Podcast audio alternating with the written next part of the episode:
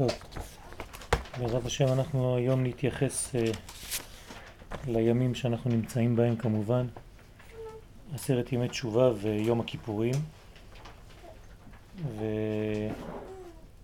וננסה ככה לאחוז במה שאפשר במהלך הימים שנקראים בפי רבותינו ימים נוראים, לא בגלל הנוראיות במובן המודרני, אלא נוראים בגלל שהם אה, עליונים מאוד ומגלים את העוצמה האלוהית ואת השורש הישראלי שממנו אנחנו באים, השורש העליון, השורש האלוהי, ולכן עוצמת הימים היא במדרגה כזאת. אז אנחנו נתחיל. לקחתי uh, קטע מהשם משמואל, הרבי מסוחצ'וב, שמדבר על התקופה הזאת, וננסה ביחד ככה לפתח את העניין.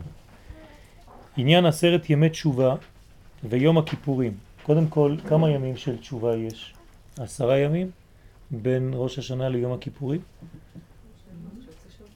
אין כבר עשרה ימים, נכון? ראש השנה זה כבר יומיים. יום הכיפורים זה יום. אז מה נשאר באמצע? שבעה ימים. אז למה אנחנו קוראים לזה עשרת ימי תשובה? מה? מה זה עד הסוף? אבל ההתחלה הייתה גם כן צריכה להיות. אז ראש השנה גם הוא כלול בעשרת ימי תשובה? אז למה אנחנו לא מבקשים תשובה בראש השנה? וסליחה? מקבלים את המלכות, זה חלק מה... חלק מהתהליך. כלומר תשובה, וכאן אה, חשוב לציין שזה לא בא, כמו שכבר הזכרנו, אבל למי שלא היה, מי שלא הייתה, אה, לא רק במובן של אה, תיקון אחרי חטא. תשובה זה לחזור למקור, לחזור לאמת, להשיב את האמת לגילוי שלה. כלומר, מה שבשורש חייב באיזשהו זמן להתגלות. והזמנים המיוחדים לזה הם זמנים שהם קצת מחוץ למערכת הנורמלית. למה אני אומר שהם מחוץ למערכת הנורמלית? אומר אה, בעל שני לוחות הברית, הרב הורוביץ זצ"ל, הקדוש, ששנה זה בגמטריה 355. והרי אנחנו יודעים שלפי העניין של החמה זה 365 ימים כמניין ימות החמה, אז נעלמו עשרה ימים. אומר הרב הורוביץ שבעצם עשרה ימים אלו שנעלמו, זה לא שהם נעלמו, אלא הם מחוץ למערכת הטבעית שאנחנו מכירים. ברוכות הבאות. פנים חדשות.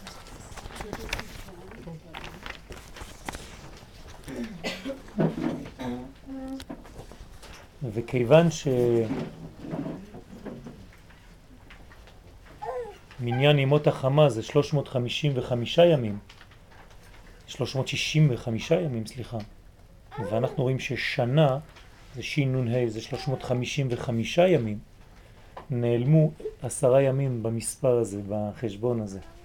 והעשרה ימים האלה שנעלמו הם בעצם עשרת ימי תשובה, שהמיוחד בימים האלו הוא שבעצם אנחנו מחוץ לגדר הטבע. לא שאנחנו מתנתקים מהטבע, אלא שאנחנו מגלים את מה שמעבר לטבע, כן, שבתוך הטבע. וזאת עבודה מאוד מאוד מעניינת כי היא מאפשרת לנו ומכריחה אותנו בעצם בימים האלה לעשות חשבון נפש, לא רק במובן הפשוט של חשבון נפש מה עשיתי, במה אני לא כל כך טוב, אלא חשבון נפש של מאיפה אני בא, מי אני בכלל, מה אני לא רק כבן אדם, אלא מאיפה נלקחתי, מאיפה לקחו אותי, מאיפה נוצרתי, מאיזה גוש רוחני אני בא. ולאט לאט אני לומד לדעת שאני קודם כל עם, ושהעם הזה נוצר ונברא כנשמה אלוהית, והקדוש ברוך הוא שברא את העם הזה, ברא גם פרטים שיהיו חלק מהעם, ושהעם הזה בעצם הוליד זרועות, ואני חלק מהזרועות הללו. אני יד קטנה, אצבע, רגל, מאותה נשמה כוללת. כשאני מבין את הדבר הזה, אז באופן טבעי אני רוצה לחזור ולגלות את המקור האמיתי שלי. וזה בעצם החיפוש של כל הימים האלה. לחפש ולמצוא את המקור שממנו הגענו לעולם, שממנו נוצרנו, ומי שיודע מאיפה הוא בא, אז הוא גם יודע לאן הוא הולך. כן, דע מאין באת ולאן אתה הולך.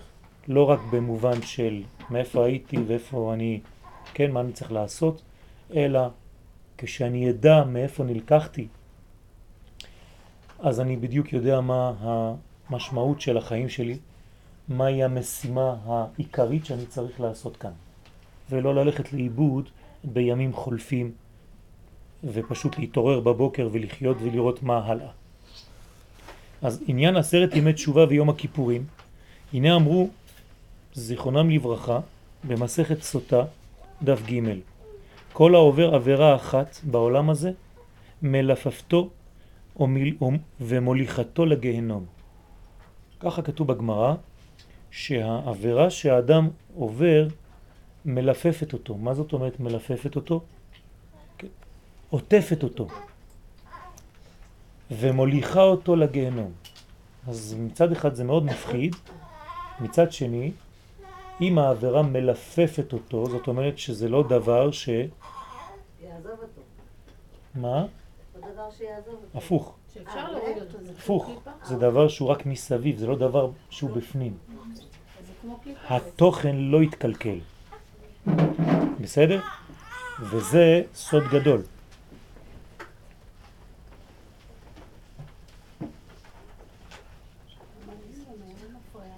כלומר, שהעניין של החטא בעם ישראל הוא לא דבר מהותי, הוא לא נחקק בפנימיות עם ישראל, אלא הוא נשאר בגדר של דבר שהוא סובב, עוטף, אבל הוא לא במהות.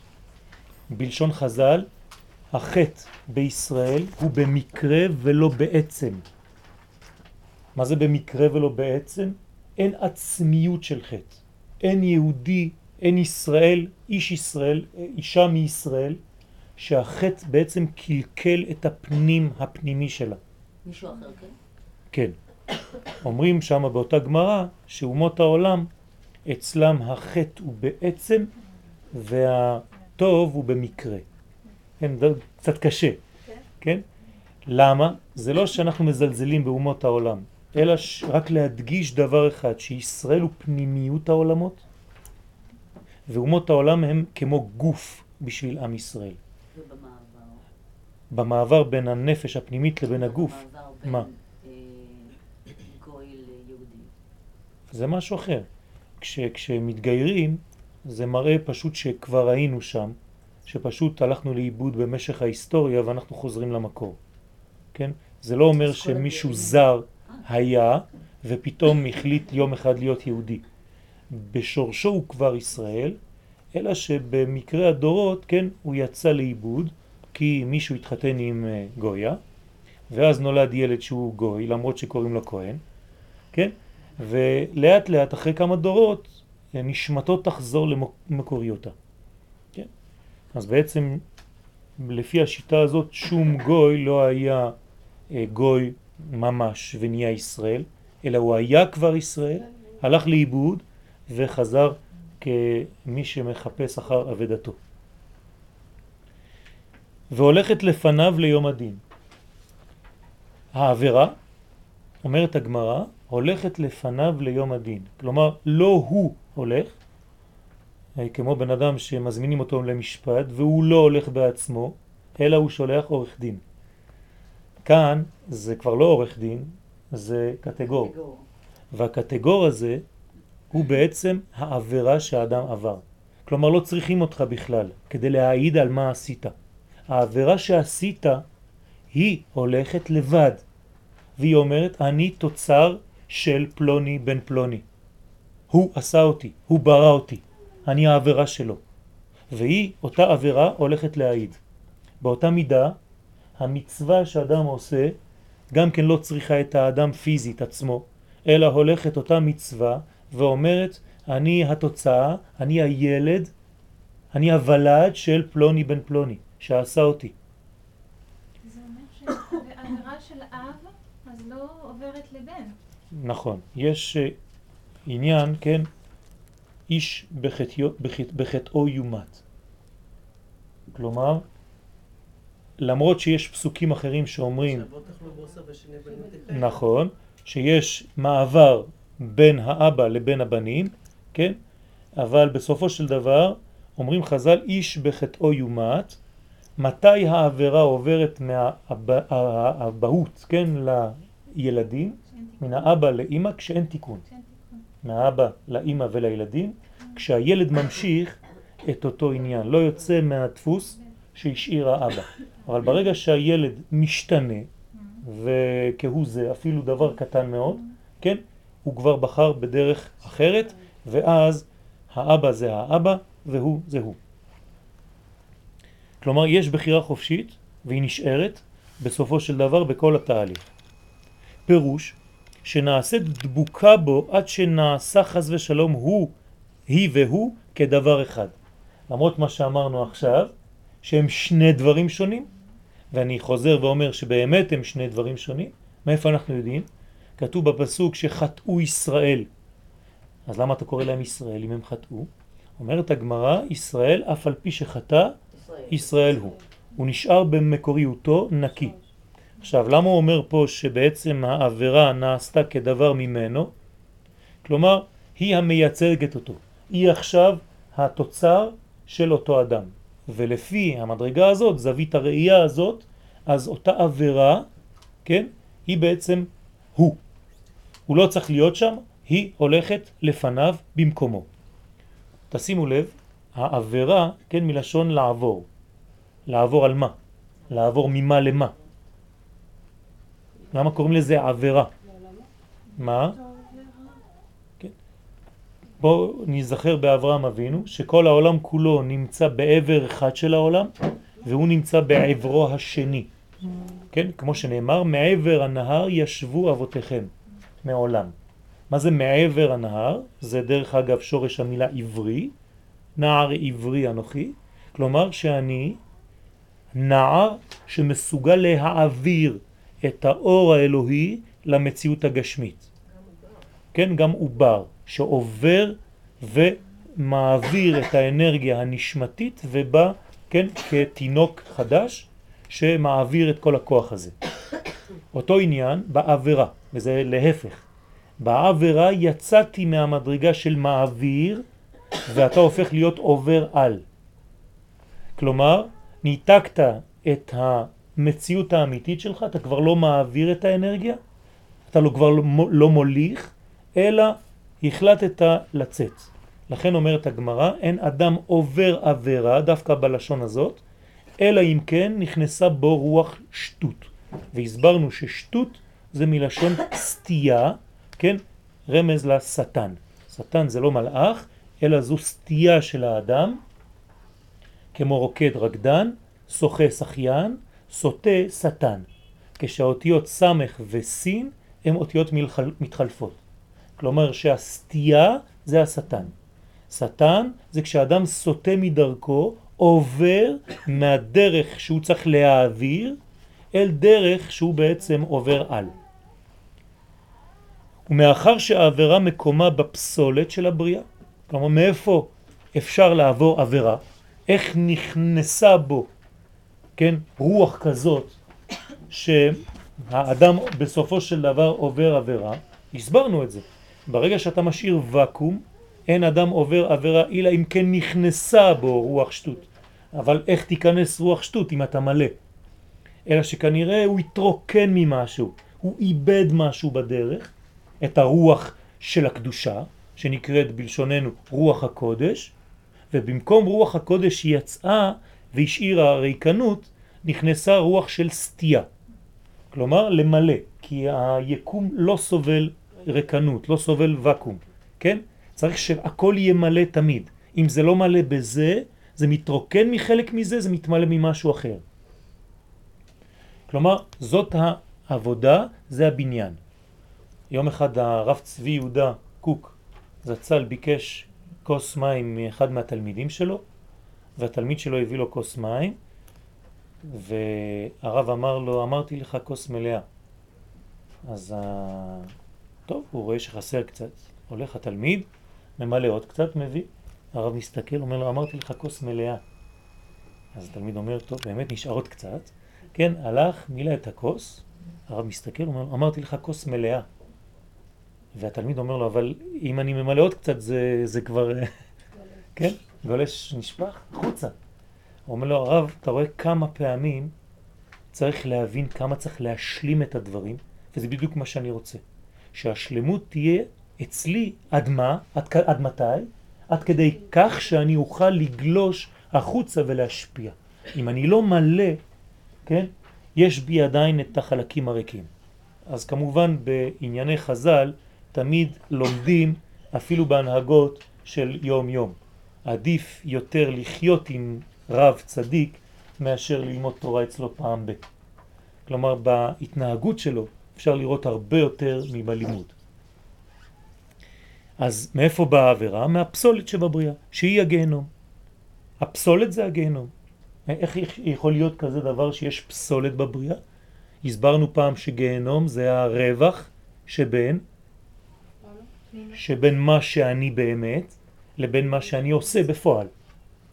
לא? אם אני יואל ואני מתנהג כמו אבנר, כן? אז פער בין יואל לבין אבנר זה גיהנום. ולכן לכל אחד מאיתנו יש גיהנום אחר במרכאות. זה לבגוד באני הפנימי. לא לחיות לפי מה שאני במהות. כן? וההשלמה הזאת, כן, של מי שאני לפי מה שאני חי, עד שאהיה תוכי כבריא? אז בעצם אני הופך להיות אדם שלם. תוכו כברו, אז השלמות נמצאת, ואז הגיהנום כבר איננו. במקום זה יש גן של עדן, כן? של עדינות. לא רק עדן מלשון uh, מקום, כן? אלא של עדן, עדן זה חוכמה. זה עדינות נפש שמאפשרת לי לראות את המציאות כפי שהיא באמת, ולא כפי שאני כל הזמן מחפש לראות אותה, בגלל שהמציאות הגשמית מטעה אותי. ומעוצמה ומעצמה נמשכת שמה. כמו טבע דומם שנמשך מעצמו למטה. זאת אומרת, הדברים הם בעצם כבר לא צריכים את העבודה שלך, את הדחיפה שלך. ברגע שאדם עבר עבירה, בעצם זה מין מנגנון, כמו בומרן כזה, שעושה את העבודה בעצמו. אנחנו לא יודעים איזה נזק אנחנו גורמים, ולו אפילו בן אדם לחברו. כי כשדיברת עם אותו אדם לפני שמונה שנים בצורה לא כל כך נכונה. אותו אדם באותו יום היה בדיכאון, הוא לא הלך לעבוד. בגלל שהוא לא הלך לעבוד והייתה עבודה חשובה, סילקו אותו מהעבודה. ובגלל שסילקו אותו מהעבודה, אשתו התגרשה ממנו, כי כבר לא היה יכולים לחיות בצורה כזאת. ובגלל שאשתו התגרשה ממנו, הוא נפל למציאות, ואני מקצר לכם את הדרך, קשה מאוד לעשות תשובה כי אנחנו לא יודעים מה גרמנו ולאן הדברים התפתחו. ולכן צריך מאוד מאוד להיזהר ביחס שלנו בין אדם לחברו הרבה יותר מאשר בין אדם למקום. במרכאות עם הקדוש ברוך הוא אפשר להסתדר, אבל בין אדם לחברו זה לא פשוט. ואי אפשר להופיע ביום הכיפורים בלי התיקון הזה שקודם להופעה ביום הכיפורים. אפילו אם אתם באים עם בגדים לבנים, זה לא עוזר. צריך קודם כל לתקן את מה שעיוותנו, כן, בקשר ליחס שלנו עם האחר, ולבדוק, כן, האם קיים משהו בעניין הזה. ואש למעלה למקום שורשם. כן, היא העבירה לגהנום. כלומר, כל הדברים נמשכים לשורשם. יש כלל כזה במציאות, שכל הדברים נמשכים לשורש. זה טבע הדברים. המים יורדים, המים קרים, האש עולה, האש חמה וכו' וכו' וכו'. אז הטוב נוטה להתחבר לשורשו והרע נוטה, כן, לברוח מהמקור עוד יותר להיות עבה יותר וגס יותר. ועיין זוהר הקדוש, פרשת ויצא, וממילא זה נעשה היא והוא דבר אחד, נמשך אימה. כלומר, היא מושכת אותו כמו ילד שמושך את האבא שלו, כן? והשיב לב אבות על בנים ולב בנים על אבותם. הבעיה זה כשהבן הוא העבירה הזאת, אז האבא, שהוא האדם שעשה את העבירה, נמשך אחרי בנו או ביתו, כן? ויש סיפורים גדולים מאוד על כל העניין הזה של אה, גדולי ישראל שהיו במקומות שעצרו אותם בבתי כלא ואחרי שהשהות שלהם בבתי הכלא הם חלמו ילדים, כן, שבאים ואומרים להם תודה.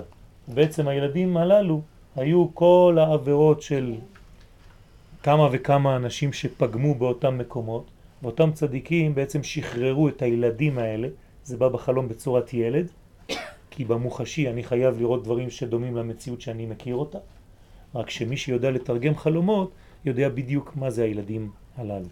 ולכן כשחולמים על ילדים זה לאו דווקא מדבר על הילדים שאתם חולמים עליהם, אלא על תוצאות של מעשים שעשיתם, שגם הם נקראים ילדים מלשון הולדה, שיצאו מכם אותם דברים. אך על ידי תשובה, כאן יש חידוש, תשובה אף על פי שעדיין איננה כל כך מעומקא דליבה. כלומר, תשובה בסיסית, תשובה ראשונה, תשובה נמוכה. אפילו שהיא לא מעומק הלב. למדנו שיש, למדנו שיש שתי דרגות בתשובה. הדרגה הנמוכה והדרגה העליונה. בשם השם שתי המדרגות מופיעות כאן. זאת התשובה הנמוכה וזו התשובה העליונה. ה' תחתונה שבשם השם וה' עליונה שבשם השם. מה ההבדל ביניהם? זאת תשובה מיראה, מפחד, לקבל עונשים. הנמוכה? הנמוכה. וזו התשובה העליונה, היא נקראת בעצם עולם הבא, מדרגה עליונה, והתשובה הזאת היא תשובה מאהבה. כבר לא תשובה בגלל שאתה פוחד מלקבל מכות, אלא אתה כואב לנזק שגרמת באי שיווי משקל העולם בגלל המעשה שעשית. כלומר, אתה הפנמת, הרגשת שזעזעת את היקום כולו בדבר הקטן הזה שנראה לך קטן. כשאתה מעמיק בדברים, התשובה הזאת מחזירה אותך למקור העליון. דרך אגב, זה יום הכיפורים. כאן אנחנו נמצאים ביום הכיפורים. מדרגה שנקראת עולם הבא. לא להתבלבל, עולם הבא זה לא עולם שיהיה בעתיד, אלא עולם שהוא בהווה. עובדה אומרים עולם הבא, עולם שבא. כלומר איפה הוא? במדרגה של מודעות פנימית יותר, אבל הוא כאן. עולם שבא כל רגע וכל רגע. רק אם אתה עולה למדרגה הזאת, אתה פתאום נחשף לאותו עולם. אם אתה תמיד מתחת למדרגה, אתה תהיה תמיד רק במציאות העולם הזה, ולא תראה מה הולך מעבר, כן, לדברים הפנימיים. כך רואים בעצם כשמסתכלים על בן אדם או רק את החלק החיצוני שלו, כמו רוב האנשים, או את החלק הפנימי שלו מיד ומגלים מי הוא, כן, לאנשים שיש להם כבר עיניים חודרות, עיניים אלוקיות. אבל למרות זאת, חלק מהתשובה הוא כבר תשובה. אפילו ירהור תשובה הוא כבר תשובה. ולכן אפילו התשובה הנמוכה, הקטנה, מכל מקום, על כל פנים נעשה פירוד בין הדבקים. מה היא גורמת? להפריד בין החטא שהיה עוטף אותי לביני. כלומר, אין מסביבי כבר קליפה. קליפה כשמה כן היא. אם לא מאפשרת לי לראות את המציאות האמיתית, כי היא קליפה. ולכן כשאני מסיר את הקליפה על ידי התשובה, אפילו התשובה הנמוכה ביותר, אני פתאום רואה את המציאות האמיתית. קודם כל, את הזהות האמיתית שלי, אני מגלה מי אני. עד עכשיו היה נדמה לי שהקליפה היא האמת. כמו שכשאתה מסתכל על אגוז, אתה חושב שהאגוז זה מה שאתה רואה. זה לא נכון. זה קליפת האגוז. האגוז הוא בפנים. וכשאתה פותח את האגוז ויורד פנימה, אז אתה מגלה באמת את האגוז, את הפרי, לא את הקליפה של הפרי. ואיננה עוד דבוקה בו, לכן העבירה כבר מתנתקת, היא כבר לא דבוקה בו. וזה חוזר למה שאמרנו למעלה, שבעצם העבירה לא דבוקה במהות, אלא היא רק חיצונית. ועובדה שתשובה, אפילו הקטנה שבתשובות, יש בה את הכוח להפריד, לנתק. אם זה היה דבוק ממש בשורש, כן? אז לא היה יכול, אין, אין, אין עניין של תשובה פה, אין עניין של כפרה, אין עניין של שום דבר, שום תיקון כבר לא מועיל. אבל עצם העובדה שהדבר לא דבוק בי במהות, אז כל תשובה באה ומנתקת, מפרידה. קודם דיברת על היפוך ועכשיו אתה מדבר על דבוק. כן, כי הרב פה אמר ד, דבק בו, לכן אני אה, משתמש ב, במילים של הרב. אותו רעיון אבל. אותו רעיון, אבל הגמרא אומרת מלפפתו, כן? כלומר עוטפת אותו. אז יש הבדל ברמות של זה? כן, כן, כן, בוודאי.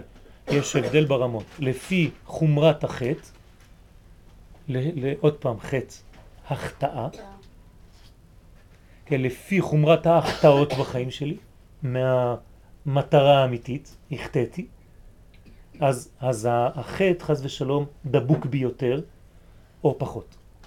וקשה להתנתק מחטאים פלונים יותר, הרבה יותר מחטאים אחרים. כן? אני רוצה, אם, אם בעצם העבירה, כתבנו כל עובר עבירה אחת, אה, היא הולכת לפניו ליום הדין. כן, אז בעצם אם אדם חוזר בתשובה, או שעושה את התשובה, כן. אז בעצם הדין הוא על העבירה, או... אז העבירה כבר בעצם מתנתקת ממנו, ובמרכאות, אם אני אמשיך ברעיון הציורי, כשהיא תופיע, יגידו לך מאיפה באת? לא יודעת. התנתקתי כבר מהשורש, אני לא, כבר לא יודעת מי עשה אותי בכלל. כבר לא שייכת. כבר לא שייכת לאותו אדם. לכן אומר הרמב"ם בהלכות תשובה, הוא כבר כביכול לא אותו אחד. אז יפה מאוד. יש בעיות כאלה. כן, חז ושלום אדם שרצח.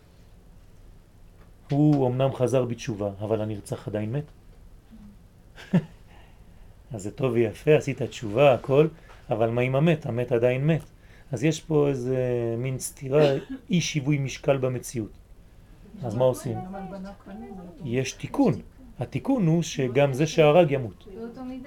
כלומר, מכבדים את התשובה שלו, סולחים לו, אבל הוא צריך למות, זה הכפרה. וכאן אני זה מכניס, האיזון? כן, אני מכניס עכשיו רובד אחר, שהרבה מתבלבלים בו, תשובה וכפרה. זה לא אותו דבר. יש תשובה, אבל יום הכיפורים מכפר, ויש תשובה שיום הכיפורים לא מכפר. וזה צריך להבין שכפרה זה לא תלוי בכלל בתשובה. כלומר, זה תלוי, אבל זה עוד משהו אחר. הכפרה זה משהו אחר לחלוטין. אז יכול להיות בהחלט מציאות כזאת שאדם עשה עבירה ונסלח לו בגלל שהוא עשה תשובה, אבל ייסורים רק יחפרו לו, או גרוע מכך, מיתה, מיתתו כפרתו. חז ושלום. ואם הוא הרג בשביל להגן על עצמו? זה משהו אחר, זה כבר לא הרג, כן? זה כבר עניין שזה לא רצח, כן? אה, אם כך, אז כל חיילי צה"ל אה, רוצחים, חז ושלום. כן? אנחנו פה הפוך, זה הופך להיות מצווה. כן?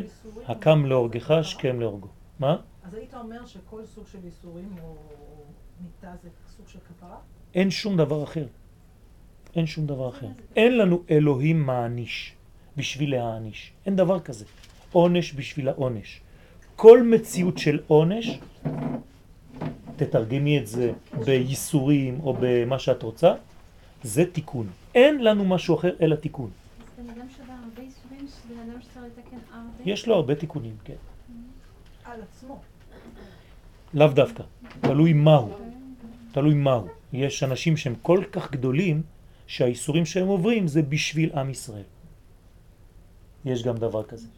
בסדר? נשמה כוללת. אם אנחנו באים ליום הכיפור ואנחנו לא יודעים ב- בהכרח על מה אנחנו מבקשים סליחה, כי אתה אומר, אנחנו עושים משהו, כן. ואנחנו לא יודעים איך זה משתרשר. יפשפש במעשיו.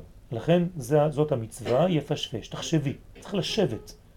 יש לנו כמה ימים, כן? לא הרבה. תשבי ותחשבי. תחשבי טוב טוב טוב. קודם כל במעגל הקטן שלך, את ואת. אחרי זה את והוא. אחרי זה את והילדים. אחרי זה את והשכן. אחרי זה את, או לא והשכן, והאימא והאבא וכו' וכו' וכו' וכו'. ומה התשובה האמיתית? כן? וצריך להיזהר מאוד, ומיד מיד מיד, או להרים טלפון, או לשלוח מכתב, והכי טוב לדבר, כן? ולהגיד את הדברים, לומר את הדברים, לא להתבייש. מה התשובה האמיתית האמיתית? אומקא דליבה, למה לזה? תלוי? למה, אני לא יודע איזה עבירה, כן? זה מיליארדים ומיליארדים של אפשרויות, כן? יש אחד שגנב בצה"ל במשך כל השירות הצבאי, כן? הוא לא גנב, הוא השלים ציוד, כן? אבל הוא גנב, כן? הוא גנב במשך כמה שנים וגם אפילו מכר וחילק לחברים. אז איך הוא יעשה תשובה על דבר כזה? כן, אז הוא צריך אה, אחרי, נגיד הוא בגיל 40 עכשיו, כן? אז הוא צריך אה, לתרום אה, לאגודה למען החייל, כן? כל החיים שלו, וכן, להחזיר, להחזיר, להחזיר, להחזיר. פעם בא מישהו לרב, כן, במכון, אה, במכון מאיר, ואישה אחת שהייתה עובדת בבית מלון, ואומרת לרב, אה, כבוד הרב, אני גנבתי במשך כמה שנים מגבות, סבונים וכל מיני דברים לבית מלון, מה אני יכולה לעשות עכשיו? אז הוא אמר לה, תעשי צ'ק, תלכי ל- לבעל המלון, תחזירי לו, צ'ק גדול מאוד, רציני, ועשתה את החשבון בערך, ואמרו לו, הנה אני מחזירה לך את כל מה שלקחתי. כן?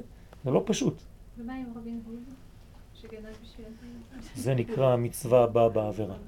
כן, אנחנו לא בגישה הזאת, כן, אנחנו לא גונבים מאחדים כדי לתת לאחרים. בסדר?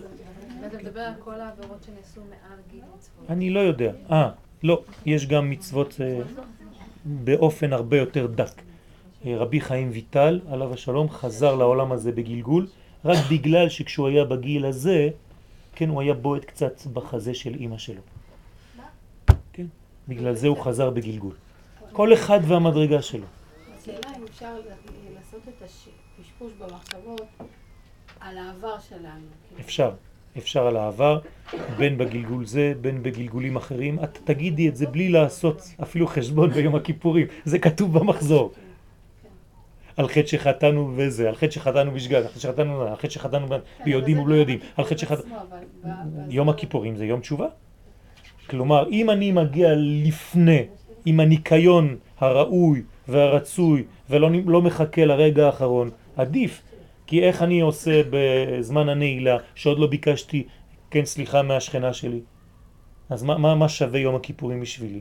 הרי אנחנו לא הולכים כרבי מאיר בגמרא שאומר שעיצומו של יום מכפר אפילו לא עשה תשובה. בין כך ובין כך, כן, מתכפר להם. לא. להלכה, לפי הרמב"ם, אם לא עשית תשובה בין אדם לחברו, אין יום הכיפורים מכפר. תישאר בבית, אל תלך לבית כנסת, חבל על הזמן. לכן צריך לתקן מה שפגמנו בין אדם לחברו. ולא סתם אני אומר את זה, כי זה החטא שבגללו יצאנו לגלות. בגלל שנאת חינם. ובגלל אהבת חינם חזרנו לארץ ישראל. אז אנחנו לא רוצים עוד פעם לחזור. אז כל דבר קטן שאפילו נראה בעינינו כקטן, כן, צריך ממש לדייק ולבדוק את הדברים. כן? ואיננה עוד דבוקה בו, אלא כאין מכסה בלבד, או מכסה, כן? כלומר, קליפה, עטיפה, שלא נותנת לי לראות את האור כמו שצריך לראות אותו. וזה בעצם לפעמים כל החיים חז ושלום. לא הוא כלפי עצמו ולא כלפי חוץ, כן? לא לגלות כלום. הוא סגור בתוך מציאות קליפתית של עצמו, והכלי יכול שבעצם לא יכול להתרחב גם? סוגר אותו לחלוטין. הוא נמצא במאסר. על זה אנחנו מברכים בבוקר, מתיר אסורים, במובן האמיתי. פוקח עיוורים, במובן הפנימי. זוקף כפופים, שאתה כבר לא כמו, כן, חולה. וכל הברכות של הבוקר זה לא סתם בפשט, גם בפשט, אבל גם לפי הרמז והסוד. צריך להבין. כן, הנותן לשכבי בינה להבחין איפה היום, איפה הלילה. כל החיים שלנו אנחנו לא יודעים איפה הטוב, איפה הרע. כן? אז אם הוא נותן לשכבי, כן, לתרנגול, על אחת כמה וכמה שאני צריך להיות בר דעת. וכו' וכו'. כמו שכתוב, ותחסנו, כן, כלימתנו. הכלימה שלנו, הבושה שלנו מכסה. ומה זה הכיסוי הזה? חז ושלום, אתם זוכרים את אותו פסוק שמדבר על מישהו שמכסה משהו? כן, המלאק. כי יד על כס יא. מלחמה לשם בעמלק מדור דור. כלומר, מה זה הכיסוי? אני עכשיו מצייר לכם מה הכיסוי הזה עושה. הוא פשוט מפריד את שם השם לשניים, חז ושלום. כלומר, יש פירוד בין העולם הפנימי לבין העולם המגולה שלי. ובמקום שיהיה השם אחד ושמו אחד, אז זה כאילו יש הבדלה ושתי אלוקויות. אחת שהיא במימד הגשמי ואחת שהיא במימד הרוחני, ושתי הרשויות נלחמות זו בזו. כאילו יש שני אלוהים, חז ושלום. עבודה זרה, כפירה, הכל נכנס בזה. כל זה בגלל שאתה לא פתוח, שיש מכסה שמכסה בין אחד לשני. מתי אנחנו תוקעים בשופר? בכסה, ביום חגנו. כן? בין כסה לעשור, תשימו לב, זה הכל רמזים. בין הזמן שהלבנה הייתה מכוסה, אבל בזמן שגם אתה אולי לא הבנת כלום, לעשור שאתה הופך להיות עשר. בין כסה לעשור. יש לך עבודה רצינית באמצע.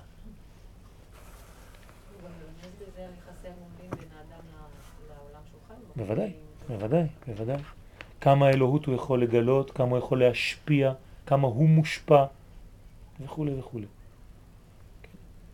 הרבה אנשים חיים לא את החיים שלהם. על זה יש ברכה מיוחדת, היא רצון שלא ניגע לריק. אנשים יגעים לריק חס ושלום. זה כמו אחד בא פעם ועשה ציור במשך שלוש שנים. הוא בא להראות לי את הציור, אמרתי לו עם כל הכבוד, אני לא יודע כמה זמן עברת על זה, אבל אני לא אוהב את זה בכלל. אמר לי, אבל שלוש שנים עבדתי על זה. כן, אבל זה לא יפה. מה זה משנה? כן. אז נכון שיש גם כן אה, אה, מאמץ, ויש חלק על המאמץ הזה, אבל אה, אם יגעת שלא במקום הנכון, אז מה עשית? כן? אז התעייפת. בסדר, נכון. זה היה להמחיש, כן? אבל uh, בעניין האמיתי, הקדוש ברוך הוא uh, לא מדבר על עניין של, uh, כן, יחס כזה או אחר מדומה, אלא על מה היית ומה עשית ממה שהיית. והטעם שעל כל פנים מועילה לזה תשובה. אז איך זה שתשובה, ההמצאה הזאת, החידוש הזה, כן, מועיל? כבר הגדנו באשר תעלומות לב אינו יודע אלא הקדוש ברוך הוא לבדו. ומלאך המשחית שנברא מן העבירה אינו יודע רק מה שבגלוי. עוד פעם, אותו עניין חוזר.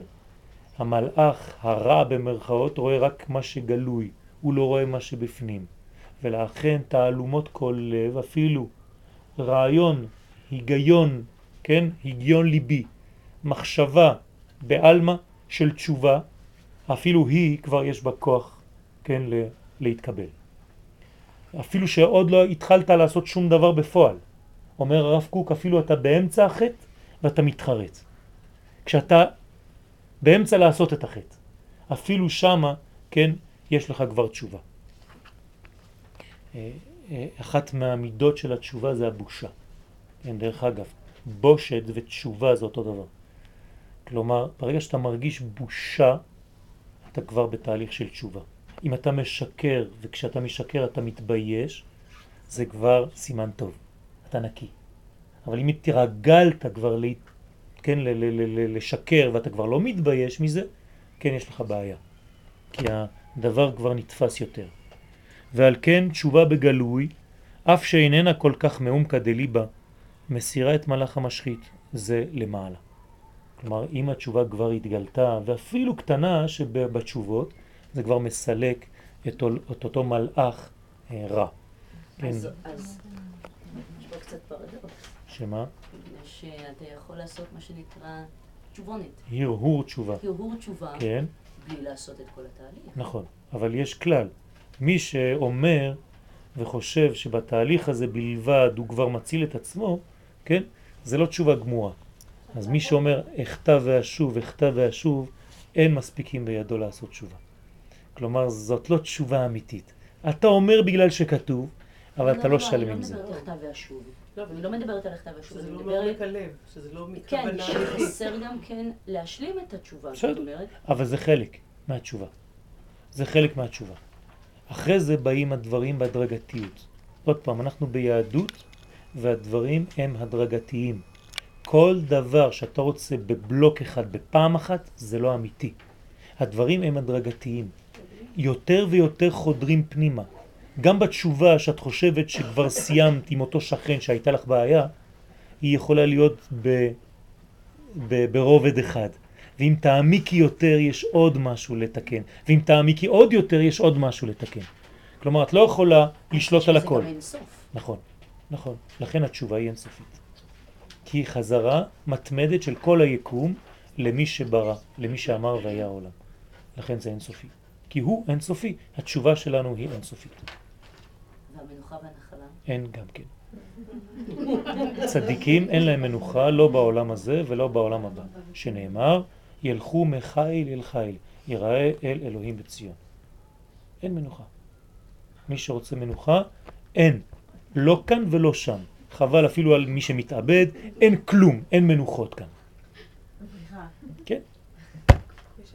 למרות שכתוב פה נח, פה נח, פה נח. כן? אפילו נח, נח, נחמן. לא נח. הוא מאומן.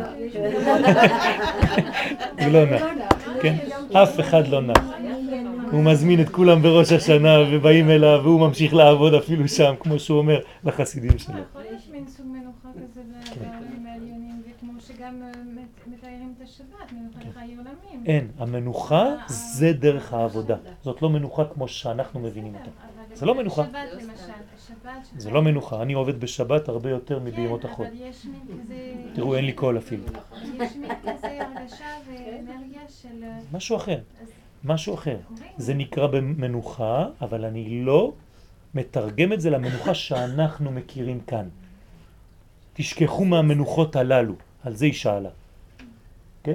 אבל יש מנוחה אקטיבית. מנוחה של עשייה רוחנית, כן. זו מנוחה גדולה. אני נח בשבת למרות שאני עובד קשה. ואני מקבל מזה, כן, נחת רוח. זאת המנוחה האמיתית. בסדר? אבל זה נכון, כן? אז המנוחה לא כמו שאנחנו אומרים, כן? את הפרניינטה הזה, לא לעשות כלום. זה לא מנוחה של יהודים, כן? זאת מנוחה אחרת, אין דבר כזה. אני דרך אגב, אני אולי צריך לברך על זה, אף פעם לא הצלחתי לנוח במנוחות כאלה. כן, כל פעם שהייתי באיזה בית מלון או בנופש או משהו כזה, אני רק אה, דואג על כל הזמן שאני מבזבז. זה קצת קשה דרך אגב לכל הסובבים, אבל אה, גם על זה אני צריך לעשות תשובה. כן? אבל אני, אני, אני אומר את זה באמת, היא יודעת את זה, כן? בכנות, שאני לא נח. כן? אני לא נח, אני לא מצליח להירגע משום דבר, אני לא שוכח כלום, הפוך. כן, יש לי מין הרגשה שבזבזתי חודשים וימים ושנים. כן? שאני צריך להשלים את זה, ואז אחרי זה אני עוד בדיכאון יותר, ובלגן שלם. כן? אפילו על יומיים אני מדבר, כן? כי אף פעם לא הלכתי יותר מזה. כן? אבל גם על זה יש, יש עניין. כנראה שיש uh, סוגים של אנשים, כן. אני חשבתי עכשיו, יש איזושהי מנוחה שמצמצמים את הפער בין אני, כאילו בין הפנים והחוץ, כן, אבל בעצם כשמצמצמים את הפער הזה, יש יותר עבודה. כן, אבל זאת המנוחה האמיתית. כי בתוך העבודה הזאת יש יותר... בדיוק, יותר בדיוק. העשייה הזאת, כן. אבל, אה, אבל זה ביום כיפור שמבקשים, שואלים מי ינוח ומי... מה המילה? מי ינוע. ינוע. ינוע, מי ינוע. כן, זה אצל אשכנזים, אצלנו אין זה לנו.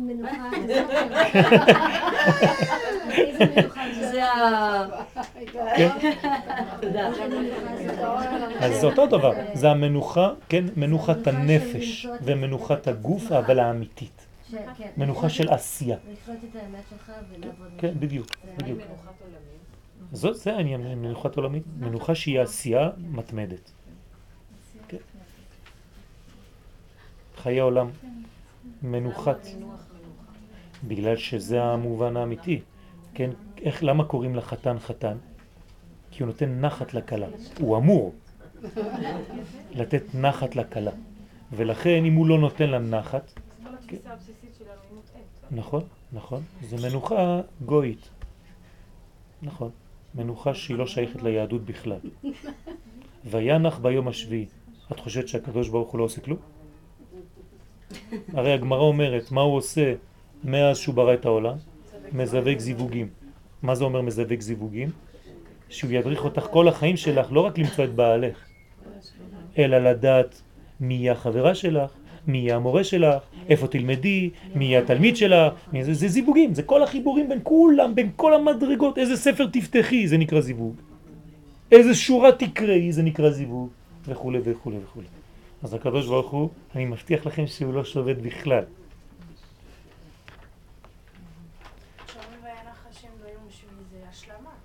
מה? זה השלמה. כן, הוא, כן. מה זאת אומרת הוא וינח ביום השביעי? כן. אז מה זה אומר?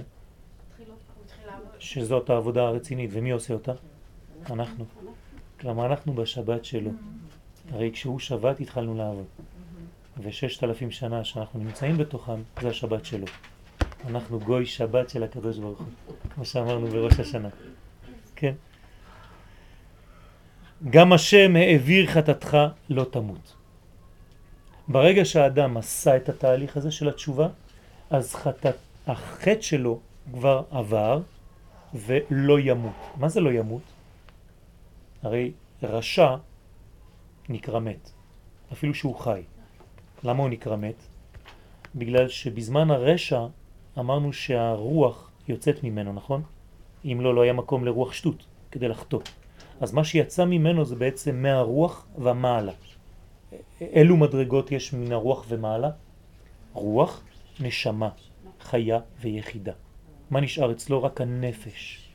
אז הנפש זה רק החיות המינימלית של האדם. ולצערנו איתה הוא עושה את כל השטויות. נפש כי תחתה. ומעלה מעל. נפש, לא כתוב רוח כי תחתה. כלומר, הרוח מסתלקת ואיתה כל המדרגות העליונות ממנה.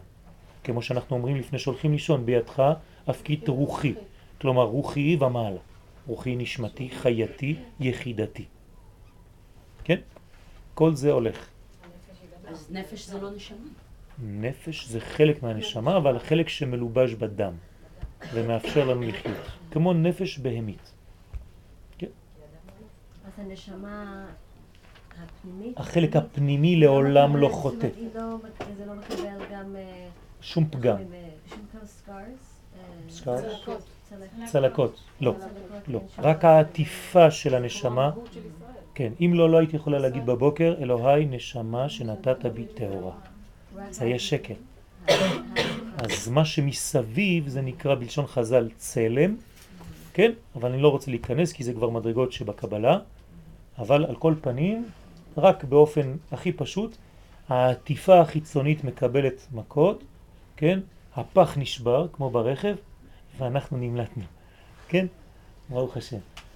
שיהיה רק עניינים של פח, של פחחות, כן? אז זה החלק החיצוני. אז לא תמות, כלומר אתה הופך להיות בעצם צדיק, כי צדיק נקרא חי. אפילו במיטתם צדיקים קרויים חיים. בסדר? למרות שהמתים, אפילו בחייהם קרויים מתים, כן, הפוך מהצדיקים שאפילו במיטתם קרויים חיים. כמו שאומרת הגמרא, יעקב אבינו לא מת. מה זה לא מת? מה זרעו בחיים? אף הוא בחיים. מה זאת אומרת זרעו בחיים? הנה, כל מה שאנחנו עושים פה זה יעקב. כן, אז גם הוא בחיים. אבל אדם שלא השאיר כלום בעולם, חז ושלום, וגרם נזק, כן, אז הוא חז ושלום נקרא מת. תשימו לב שמת זה הפך מתם, תם זה שלם, ומת זה כבר שאין כבר שלמות, זה הפוך. כמו שפרש הזוהר הקדוש שהעביר את המקטרג מלעמוד לפניו, אין כבר מקטרג, כן, שולחים אותו הביתה. וכמו למעלה, כן למטה, ועל כל פנים מסלקת את החיבור שבין העבירה לאדם. אז יש כבר ניתוק בין האדם לבין העבירה שלו. ולכן הוא חשוף בפעם הראשונה לעצמו. החשיפה הזאת היא גם כן אה, באה בד בבד עם חולשה. למה? חשוף. כי הוא חשוף. כלומר, כשהתנקת אתה עדיין עדין, והעדינות הזאת יכולה עוד פעם להזמין דברים לא כל כך טובים. זה כמו אדם שהיה חולה, כן, והתנקה מכל מיני מחלות, אבל הוא עדיין חלש מאוד. אז כל חיידק קטן יכול להיכנס שוב, חז ושלום. יש לכם דוגמה לדבר הזה בחגים שלנו? כשאנחנו יוצאים מיום הכיפורים, אנחנו מיד נכנסים לחג הסוכות, כדי לשמור אותנו, כן? זה נקרא ויהי בשלם סוכו ומעונתו בציון, לשמור עלינו מהחשיפה הזאת שגרמה לנו יום הכיפורים, שנגרם לנו ביום הכיפורים.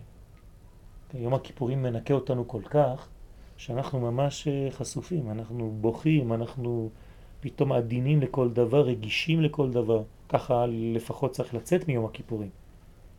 ואז אתה גם כן חשוף, אבל ברוך השם אתה מתחיל מיד לטפל בסוכה. לכן במוצאי יום הכיפורים יש סעודת מצווה עם מפה לבנה, להדליק נרות וממש סעודת מצווה, וזה יוצאים כבר מיום הכיפורים ומתחילים במצוות. לכן חג הסוכות נקרא ראשון, כן, לעבירות. כלומר, אי אפשר לעבור עבירה לפני זה. למה? בגלל שאתה כל כך עסוק בקניית הלולב, בעשיית הסוכה, בארבעת המינים, שאין לך זמן בכלל. אף שעדיין אינה מסתלקת לגמרי. כל זה עוד לא דיברנו על תשובה אמיתית פנימית. ולמרות זאת תראו כמה זה גורם, כמה זה עוזר. בעוד שמרגשת עדיין, כן, איננו נרצה למעלה, אבל על כל פנים אין בכוחה עוד להיות עומדת ומקטרגת למעלה. וכן למטה לעשות היא והוא דבר אחד. הם כבר לא דבר אחד. הוא מנותק ממנה, היא מנותק, מנותקת ממנו. כמו שכתוב ברמז, בין לוט לבין אברהם אבינו. כן, איך אומר אברהם ללוט? היפרד נא מעליי. אם הימין ואשמאי לה, והנה השמאל ואימינה. כלומר, תעשה לי טובה, אתה לוט. מה זה לוט בעברית? מסך. אתה מבדיל, אני לא יכול לראות את האור. אז ייפרד נא מעליי. אם תלך לצד שמאלה אני הולך ימינה, אם תלך ימינה אני הולך שמאלה. ייפרד נא, נא, נון א', נון חמישים א' אחד, חמישים ואחד יום מראש חודש אלול עד שמיני עצרת, כן? חמישים ואחד יום בול. שבעצם כל התהליך הזה זה היפרד נא, הסרת הלוט. כמובן שניתן להעמיק, אבל אין לנו זמן. מה זה שמאל וימין? כן, אם תלך יותר ימין, אני הולך שמאלה, ואם תלך שמאלה, אני הולך ימינה. כן? אני רק נותן לכם רמז, ימין זה חסד, ושמאל זה גבורה ודין. ויש שם שיעור גדול. כי נפש ישראל בעצם טהוראי. שמתם לב? את המילה פה, מילת המפתח בעצם. עצמות הנפש הישראלית היא טהורה. נולדנו, נברנו בצורה כזאת. אין מה לעשות, אין שינוי בדבר הזה. עצם עצמותנו טהורה. ואין לה דיבוק עצמי לכוחות חיצוניים, לכן קוראים בתורת הסוד, בתורת החסידות, לכל הקליפות, לכל העבירות, לכל הפגמים, חיצוניים. זה שם כולל של כל הדברים שהם לא בפנים, הם בחוץ. דרך אגב, חוץ מלשון חציצה. כל מה שחוצץ ולא מאפשר לי לראות, כן, את הפנים, את הפנים. בבית המקדש היה לחם הפנים שהיה מגלה את פנימיות היחס בינינו לבין הבורא. וצריך לחזור ליחס הזה, לגלות את היחס הזה. כמה שאנחנו רחוקים מהיחס הזה, אז חז ושלום זה חיצוניות. ויש אנשים שנמשכים כל החיים שלהם לחיצוניות. וכל התיקון שלנו זה לחזור לפנימיות של כל דבר ודבר. אז מה אנחנו מתקנים בעצם? לא מתקנים שום דבר, רק מורידים את מה שמפריע. זה התיקון. הכל נמצא כבר. הקדוש ברוך הוא כבר בא, ירד לעולם הזה, נתן לנו כבר את תורתו, ברוך אתה השם נותן התורה. מה יש לי לעשות? פשוט אבונותינו היו מבדילים בינינו לבינך. אז בוא נסיר את כל מה שמפריע, נגלה את מה שכבר יש עכשיו. הרי הנשמה שלך היא פה, נכון? היא רק מחכה, תגלו אותי, תגלו אותי. תגלה אותי, תוציא אותי לאור, נמאס לי כבר מכל החציצות האלה, אני כבר לא רואה. תדמייני לעצמך שאת באיזה מין אה, חדר שאת כל הזמן מורידה עוד מסך, וזה כמו בצל, גילדי בצלים, אלפים ואלפים, ואת אומרת, ריבונו של עולם, מתי אני כבר אגיע לראות את ה... לפתוח. אבל נשאר רשימו של החטאים. מה? לא נשאר כלום. לפי תורת הקבלה אפשר לשנות את הכל. לא נשאר שום דבר. מה? כולם חוזרים לאותם פחות או יותר. לא נכון. לא נכון. לא נכון. יכול להיות שזה חטאים דומים בקומה אחרת, אבל לא לאותם חטאים. אנחנו מתקדמים והעולם מתקדם, וברוך השם, אפילו אומות העולם מתקדמות. תראו את הזמן שלנו היום בערך או ביחס למה שהיה לפני 400-500 שנה, בימי הביניים, השם ישמור. כן, הייתי יוצאת מהיישוב שלך, כן, היו חוטפים אותך בדרך וקוראים אותך לגזרים. היום אפשר להיכנס עם דרכון למלא מדינות בעולם. יש עולם מתוקן יותר ויותר. אז העולם הולך ונתקן. צריך להיות אופטימי. אבל העבירה שמסתובבת בעולם. כן. היא... חיצונית. היא חיצונית. נכון. היא... לכן היא לא אמיתית. אבל היא קיימת. בוודאי שהיא משפיעה. בוודאי. לכן צריך להגביר את הפנימיות כדי לאזר. פשוט מאוד. מה זה להגביר את הפנימיות? לגלות את הפנימיות. אם אני לא מגלה את הפנימיות, אין איזון. כי מי קובע? רק מה שאתה רואה בחוץ, רק החיצוני. בסדר?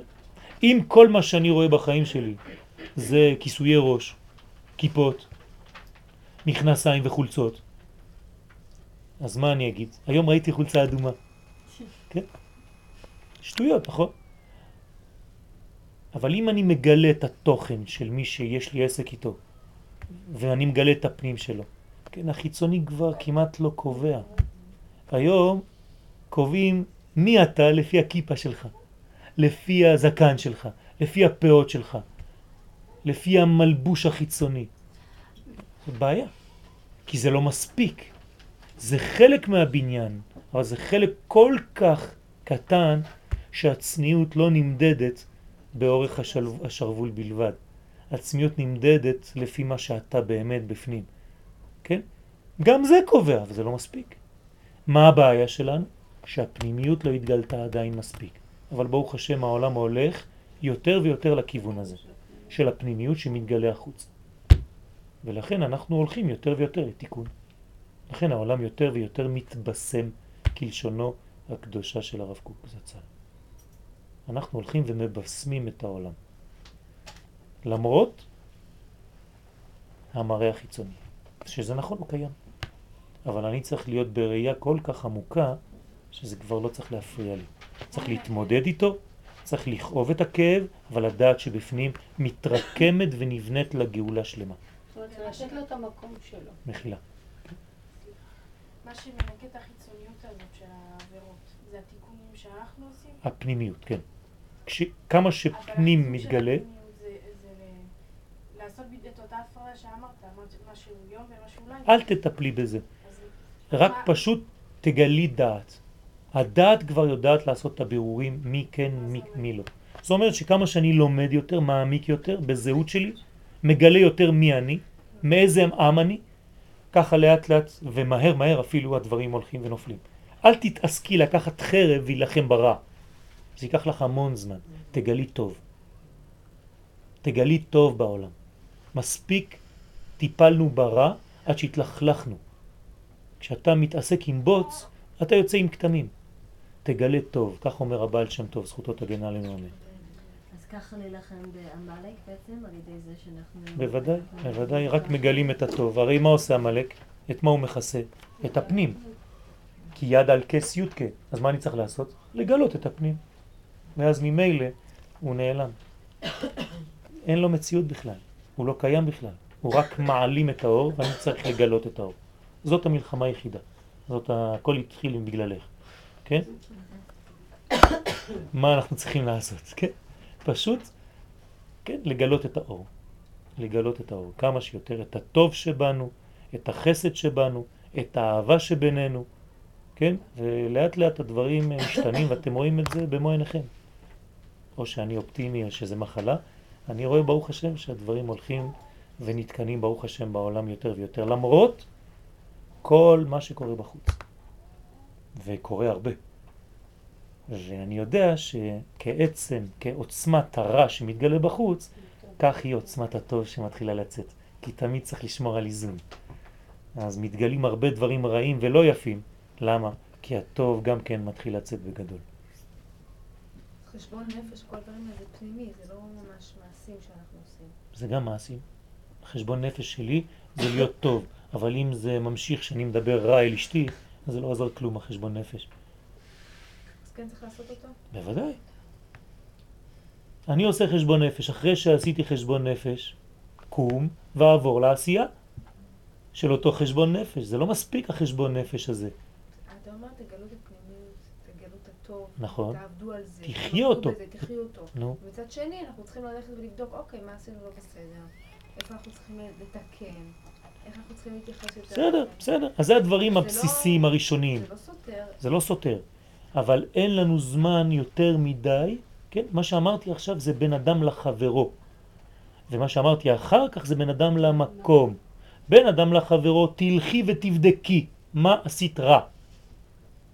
בין אדם למקום תגידי לקדוש ברוך הוא, תסתדרי איתו, אני יודע שעשיתי הרבה רע, אבל אני עכשיו רוצה לגלות טוב. ואז איתו את יכולה להסתדר. אבל עם השכן את לא יכולה להסתדר עד שתלכי ותגידי לו מה עשית רע. אם אני אתחיל בבין אדם למקום, את לא יכולה להתחיל בבין אדם מקום. אבל ממילא אני אגלה את הטוב, אני אגלה את האלוהות, לא עובד. לא י- עובד. י- יעזבו זה לא. עובד. לא דברים עובד. יעזבו אותי, למה? לא עובד. זה לא עובד ככה. אני אגלה את הפנים שלי יותר, כן. ואז לאט לאט את צודקת, אבל את צריכה להתחיל ברובד הגשמי. כלומר, דרך ארץ קדמה לתורה. יש לי איזה אחד שהיה פה, הוא כבר לא גר פה, שאמר לי פעם אחת לפני ראש השנה, התקדמתי, הגעתי לאהבת הקדוש ברוך הוא יותר מאשתי וילדיי. אמרתי לו, אז אתה לא אוהב את הקדוש ברוך הוא, אתה לא אוהב שום דבר, לך, לך, לך מפה. כן? תחזור כשתהיה בן אדם נורמלי. אתה יכול להגיד לנו כמה מילים על המשמעות של השנה הזאת, המספר לא. לא, כי פשוט, אה, זה נושא אחר לגמרי. לא שזה לא, זה נושא אחר לגמרי, זה פשוט נושא שאם אני רק אפתח את הפה, זה ייקח לנו עד אה, שמונה וחצי, ואני יודע שיש, אני רוצה לכבד את השעות שלי בשיעור, כדי שאנשים יהיה להם חשק לחזור, ולא לאכול כל פעם קצת על השיעורים. כי אני יודע שאני בעצמי לא הייתי חוזר לשיעורים כשהמלמד היה חורג מהזמן פעם, פעמיים, שלוש. אמרתי זה כבר לא שעה, זה כבר שעה ורבע, שעה וחצי, ואין כבר טעם לחזור לשיעור.